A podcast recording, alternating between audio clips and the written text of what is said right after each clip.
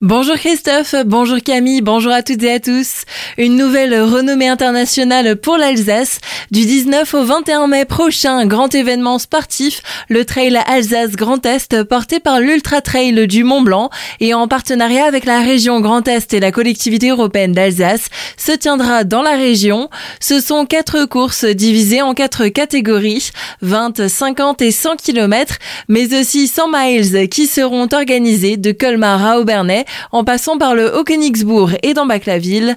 Un projet tout d'abord local qui va relier jusqu'à une vingtaine de châteaux forts du Haut-Rhin et Bas-Rhin, comme l'explique Jean Rotner, président de la région Grand Est. C'est un projet qui vient d'abord du comité euh, départemental d'athlétisme 67 qui a proposé au 68 de relier tous les châteaux forts d'Alsace sur le versant euh, alsacien des Vosges. C'est quelque chose d'assez superbe, ça va être une très très belle course. Et nous soutenons ces épreuves euh, très qualitatives. Donc c'est vraiment le, sport de très haut niveau où il y a un retentissement, une attractivité, une possibilité de se faire remarquer dans toutes ces compétitions et de dire que chez nous, sur notre territoire, il y a des choses vraiment qui méritent le détour. Donc tant mieux. Plus de 3500 participants du monde entier sont attendus à cet événement.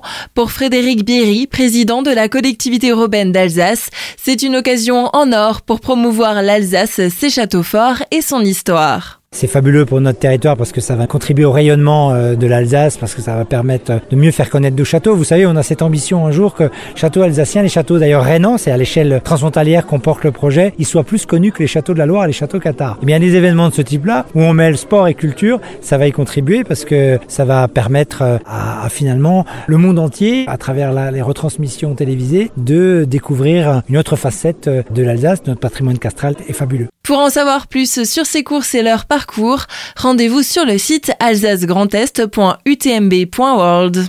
Première étape visible pour les travaux du complexe Charlemagne. Fermé depuis 2008, la piscine Queberlé a vécu ses dernières heures. Les travaux de démolition du bâtiment ont commencé depuis une dizaine de jours et vont se poursuivre jusqu'au 15 octobre. Les précisions de Marcel Bauer, maire de Célestat. Avant euh, de passer à la démolition, il fallait d'abord faire un curage, c'est-à-dire nettoyer tout ce qui était à l'intérieur de ces bâtiments, parce qu'il y avait quand même encore des choses qui traînaient, les anciens vestiaires, etc.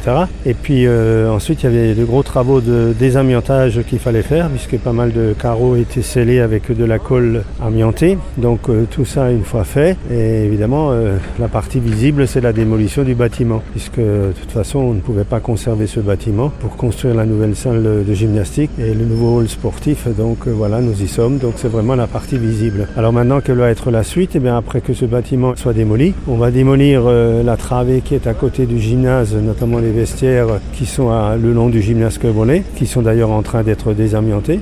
Ça, c'est dans la foulée. Puis après commenceront les gros travaux, notamment de reconstruction avec les fondations et tout. Et donc le bâtiment qui va commencer à monter petit à petit pour être opérationnel début 2024. Entre 500 et 1000 mètres cubes de gravats seront engendrés uniquement avec la destruction du bâtiment de l'ancienne piscine qui date de la fin des années 60.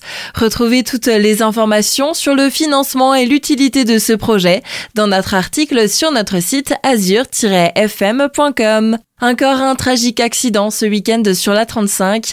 Vendredi soir, peu après 21h, trois véhicules sont entrés en collision à la hauteur de la commune d'Oberenzen, dans le sens Colmar-Mulhouse. La conductrice de l'une des voitures, âgée de 24 ans, n'a pas survécu. Deux autres personnes, un jeune homme de 22 ans et un sexagénaire, ont aussi été blessés.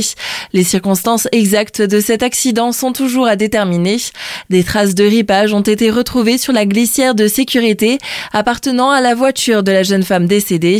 Son véhicule se serait mis en travers de la route avant d'être percuté. Le trafic a été perturbé jusqu'à minuit. Et un mot de sport pour terminer ce journal, c'est avec du handball.